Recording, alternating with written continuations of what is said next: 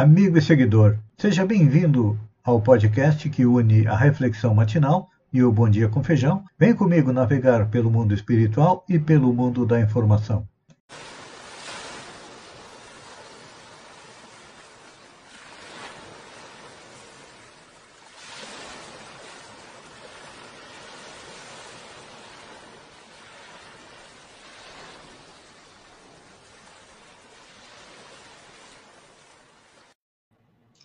Olá, amigo e seguidor. Seja bem-vindo à nossa live diária da Reflexão Matinal, onde eu e você vamos em direção ao nosso coração para lá, como jardineiros espirituais, elevar templos às nossas virtudes e também cavar masmorras aos nossos vícios. Sexta-feira é aquele dia especial, até o sol, quando nasce, nasce com aquela característica especial que nos deixa mais alegres, mais dispostos para o trabalho, porque sabemos que amanhã ou domingo nós vamos descansar. E a nossa reflexão de hoje é um versículo de Marcos, capítulo 9, versículo 48, que diz o seguinte: Pois quem não é contra nós é por nós. Trata-se da tolerância religiosa. É. Naquele tempo, e como até hoje, a humanidade ainda vai à guerra por religião, briga por religião, discute por religião. São três coisas que normalmente é, causam problemas entre amigos, entre familiares, entre países e entre povos, que é a intolerância religiosa. E já há dois mil anos atrás, nós precisávamos disso. O único império que foi mais tolerante com as religiões foi o Império Romano, que permitia que os povos seguissem as suas religiões. Só que, muitas vezes, países Vamos tomar o exemplo, já que estamos falando de Jesus, dos judeus. Eles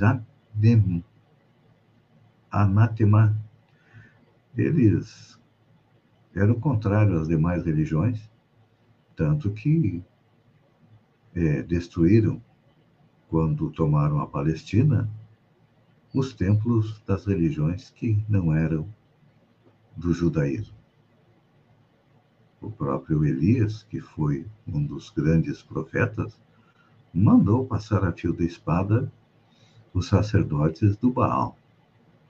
E assim, nós viemos na história da humanidade lutando por religião.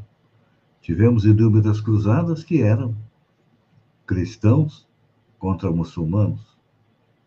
Hoje nós temos muçulmanos, pelo menos alguns segmentos, contra cristãos, contra outros outras religiões. Então, o que deveríamos fazer é compreender que o fanatismo religioso é consequência da inflexibilidade de opinião. E muitas vezes se opõe aos próprios companheiros de fé. Vemos cristãos perseguindo cristãos, espíritas perseguindo espíritas, evangélicos perseguindo outras denominações. Tudo em nome de quê? De uma pureza doutrinária. E nós estamos percebendo que nos dias atuais está havendo mais inflexibilidade nas religiões. Vemos aí religiosos atacando outros religiosos.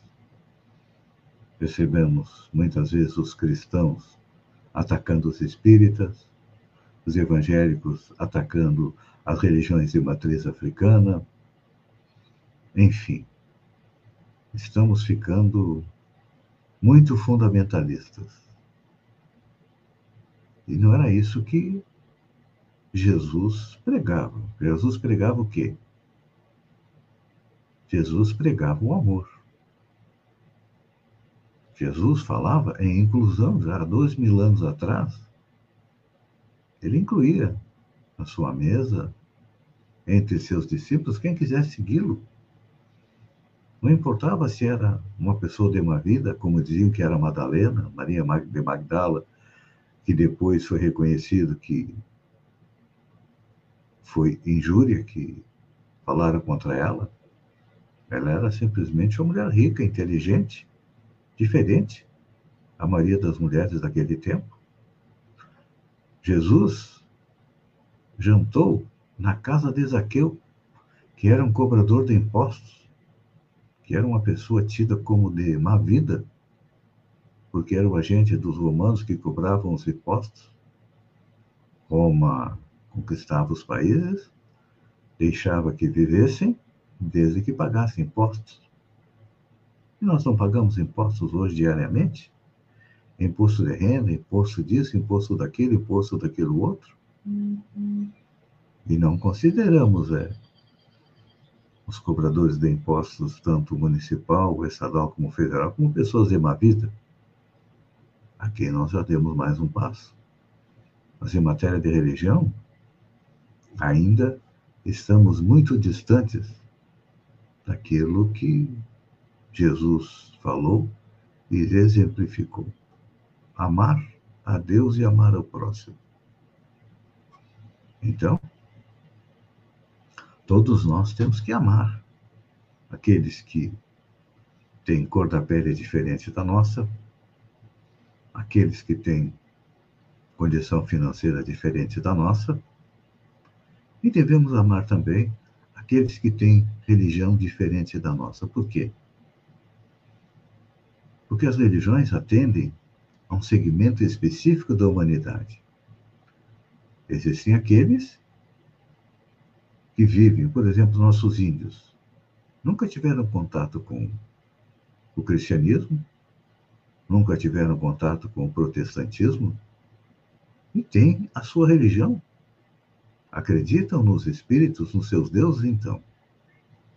Por que tentar forçá-los? a trocar de religião.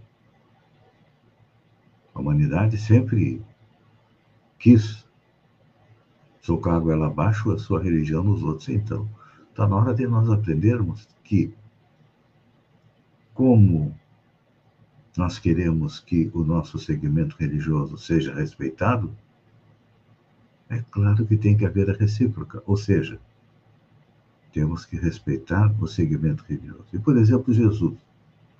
Jesus não seguia a religião tradicional dos judeus, que era o judaísmo.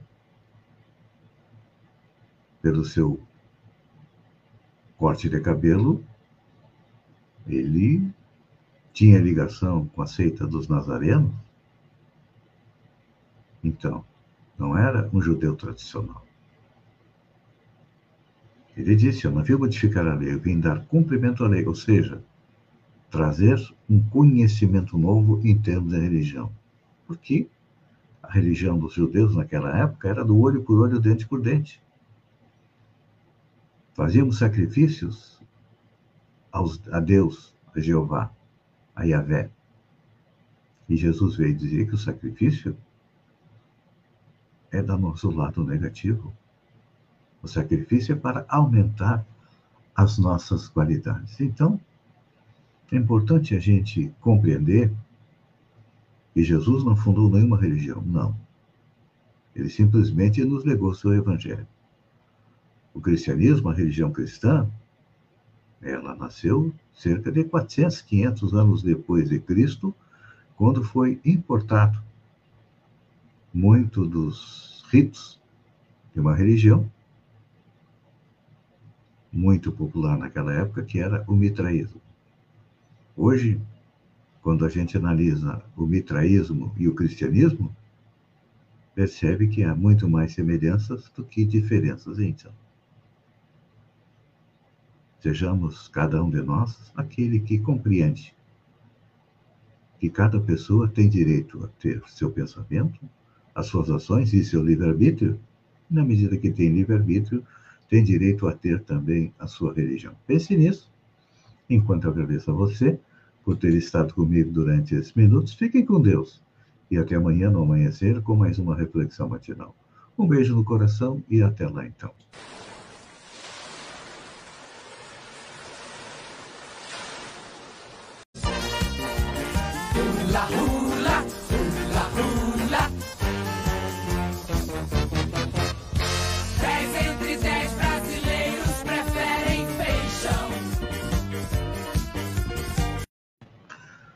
Olá, amigo e seguidor. Seja bem-vindo a mais uma live do Bom Dia com Feijão, onde eu convido você, vem comigo, vem navegar pelo mundo da informação com as notícias da região, Santa Catarina, do Brasil e também do mundo. Começamos com Balneário Gaivota, homenagem. Capitão Bianchi, comandante do Corpo de Bombeiros de Sombrio, esteve segunda-feira na sessão da Câmara de Vereadores de Balneário Gaivota para agradecer uma homenagem feita para o Major Henrique Piovesan Silveira, pai do Alzenir da Silveira, que por muitos anos foi comandante da Operação Veraneio em Balneário Gaivota e hoje reside no município. E o Alzenir esteve presente, ele e sua esposa, na homenagem feita a seu pai. Ainda em Balneário Gaivota, recebi a informação de que existe funcionário fantasma na Prefeitura de Balneário Gaivota. Estamos investigando e, quando tivermos mais informações, vamos trazer para compartilhar com vocês. Projeto Verão 2022 Mais Saúde. Apesar do final do verão, já estamos no outono, Araranguá continua firme no seu projeto. Neste domingo acontece o um encontro de motos no Morro dos Conventos, das 9 às 21. Será no estacionamento em frente ao edifício Erechim torneio de futebol Society Sub-9 Sub-13, na Praça Central do Morro dos Conventos. O encontro de voo livre, é, para ser realizado, depende das condições climáticas. Caso seja favorável, será realizado é, no domingo. Olha só, o senador Espiridião Amin apresentou um projeto no Senado Federal que prevê a garantia de que Santa Catarina terá a amortização da dívida de 465 milhões que foram aplicados, são recursos estaduais que foram aplicados nas rodovias federais. É. Santa Catarina é o único estado que o estado investe no governo federal. Os outros estados da federação, mais o Distrito Federal, acontece o inverso. Ou seja, o governo federal é que investe nas obras no estado. Aqui, Santa Catarina, como tem dinheiro sobrando, está investindo em obras do governo federal. É claro que o projeto do Espiridião a mim tem razão de ser, já que nós estamos botando dinheiro nosso nas obras federais, que era e é obrigação do governo federal, nada mais justo que esse dinheiro seja abatido na dívida do Estado. Não vou botar dinheiro de graça, né? Ninguém rasga dinheiro. E olha só, estamos falando em obras federais, a BR-101 pode mudar de nome e duas personalidades disputam a homenagem. É que a BR-101, desde 2011, de acordo com a lei aprovada no Congresso, é chamada Rodovia Governador Mário Covas. Um paulista aí tentando homenagear Mário Covas, botou o nome na BR-101. Agora, tem dois é, projetos lá no, na Câmara, o deputado Darcy Matos, é, colocando o nome de rodovia governador Antônio Carlos Conder Reis. Ele foi um dos políticos com mais tempo de mandato popular na história do Estado. Foi deputado federal, estadual, vice-governador e duas vezes governador de Santa Catarina. Tudo bem. Só que não é só esse projeto. Tem um outro, do senador Espiridião Amin, que determina que a BR-101 em Santa Catarina passe a se chamar Rodovia Doutora Zilda Arnes. A proposta foi aprovada, está na Câmara e foi aprovada no Senado. Gente, entre Conde Reis e Zilda Arnes, é claro que eu ficaria com o nome de Zilda Arnes, que fez muito mais por Santa Catarina e pelo Brasil do que Antônio Carlos Conde Reis. Tudo bem, foi governador, foi político, Só aí a gente já começa a torcer o nariz para ele. Né? A gente sabe que político é político, não adianta. Cachorro que come ovelha, só matando. É um ditado do Grande do Sul. Já que Dona Zilda Artes, quando ela criou a Pastoral da Criança, quando é, criou a multimistura, quantas vidas ela salvou? São centenas, são milhares de crianças que conseguiram sobreviver graças à multimistura é, idealizada e criada por Dona Zilda Arndt. Então, olha, na minha visão, Zilda Arndt seria o melhor nome para a nossa é, BR-101 aqui em Santa Catarina. Aliás, ela é uma das figuras históricas de Santa Catarina esquecida. Cultua-se muito Anita Garibaldi, que lutou ao lado de Giuseppe Garibaldi. Lutou na guerra, matou. E a dona Zilda, ao contrário, salvou vidas. Na minha visão, deveria ser a maior heroína de Santa Catarina. Seguindo em frente, a Assembleia Geral da ONU pede fim imediato das hostilidades, culpa a Rússia por crise humanitária na Ucrânia, com apoio do Brasil. Olha só, o Brasil parece que está mudando de lado. Finalmente, está criando um pouco de juízo o nosso governo federal. A Assembleia Geral da ONU aprovou nesta quinta-feira, dia 24, uma resolução que culpa a Rússia pela crise humanitária na Ucrânia e pediu novamente o fim imediato, das hostilidades no país. Essa foi a segunda resolução aprovada contra a Rússia na Assembleia da ONU em menos de um mês. Mais uma vez, ela não é vinculante, ou seja, não tem cumprimento obrigatório.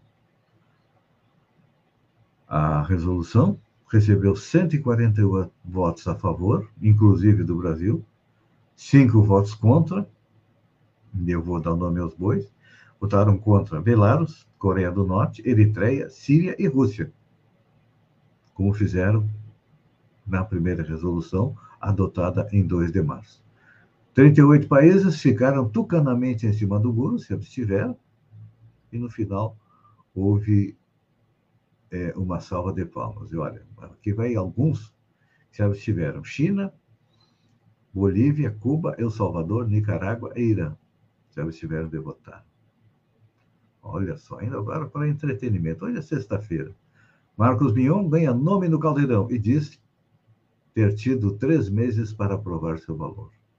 Marcos Mion não esconde a sua empolgação por ter sido contratado pela Globo em agosto do ano passado. Profundamente religioso, o apresentador chegou a pagar uma promessa. Ao longo de três dias, em dezembro, percorreu a pé os 110 quilômetros de uma estrada de terra no sul de Minas até Aparecida do Norte, em São Paulo. e o amor pela Globo é correspondido. A partir deste sábado, dia 26, o programa Caldeirão, cujo comando ele assumiu depois que o Luciano Huck foi deslocado para as tardes de domingo, incorpora seu nome no título e passa a se chamar Caldeirão com Mion. Não do Mion, que a Globo é, mudou depois que o Luciano Huck, era o Caldeirão do Huck, né? Mudou o nome para Com. Uma maneira de, mais para frente, precisar trocar o apresentador. E olha, temos novidades no Caldeirão. A nova fase do Caldeirão é programada pela estreia do Caldeirola. O que, que é isso, meu Deus do céu? Uma competição de talentos com júri de celebridades. É o primeiro quadro do Caldeirão cuja criação teve a participação do apresentador. Última notícia: gasolina cara faz motoristas de app e táxi desligarem ar-condicionado. A alta da gasolina acabou com um dos poucos super, subterfúgios para fugir das altas temperaturas. O ar-condicionado do táxi ou na corrida por aplicativo do Uber ou da 99. Na internet, multiplica-se relatos em cidades como Cuiabá, Natal e principalmente no Rio, de quem buscava, além do transporte, um ar fresco, aquela sensação de isolamento no trânsito, não conseguiu mais. A rotina para quem recorre ao serviço tem sido de calorão ao som de engarrafamento a plena potência. É, é gasolina a R$ reais faz com que os motoristas desliguem o ar-condicionado e quando perguntam o que, que aconteceu, eles dizem que o ar-condicionado está estragado. E prepare-se, a gasolina deve subir mais ainda. Amigo e seguidor, Um bom final de semana, fiquem com Deus e até segunda-feira com mais um Bom Dia com Feijão. Duas dicas. Se beber, não dirige. E olha, continue usando máscara para sua proteção e proteção daqueles que estão perto de você, que o coronavírus, não foi embora. Ele está escondidinho ali na esquina esperando você. Um bom final de semana e até segunda-feira. Um beijo no coração.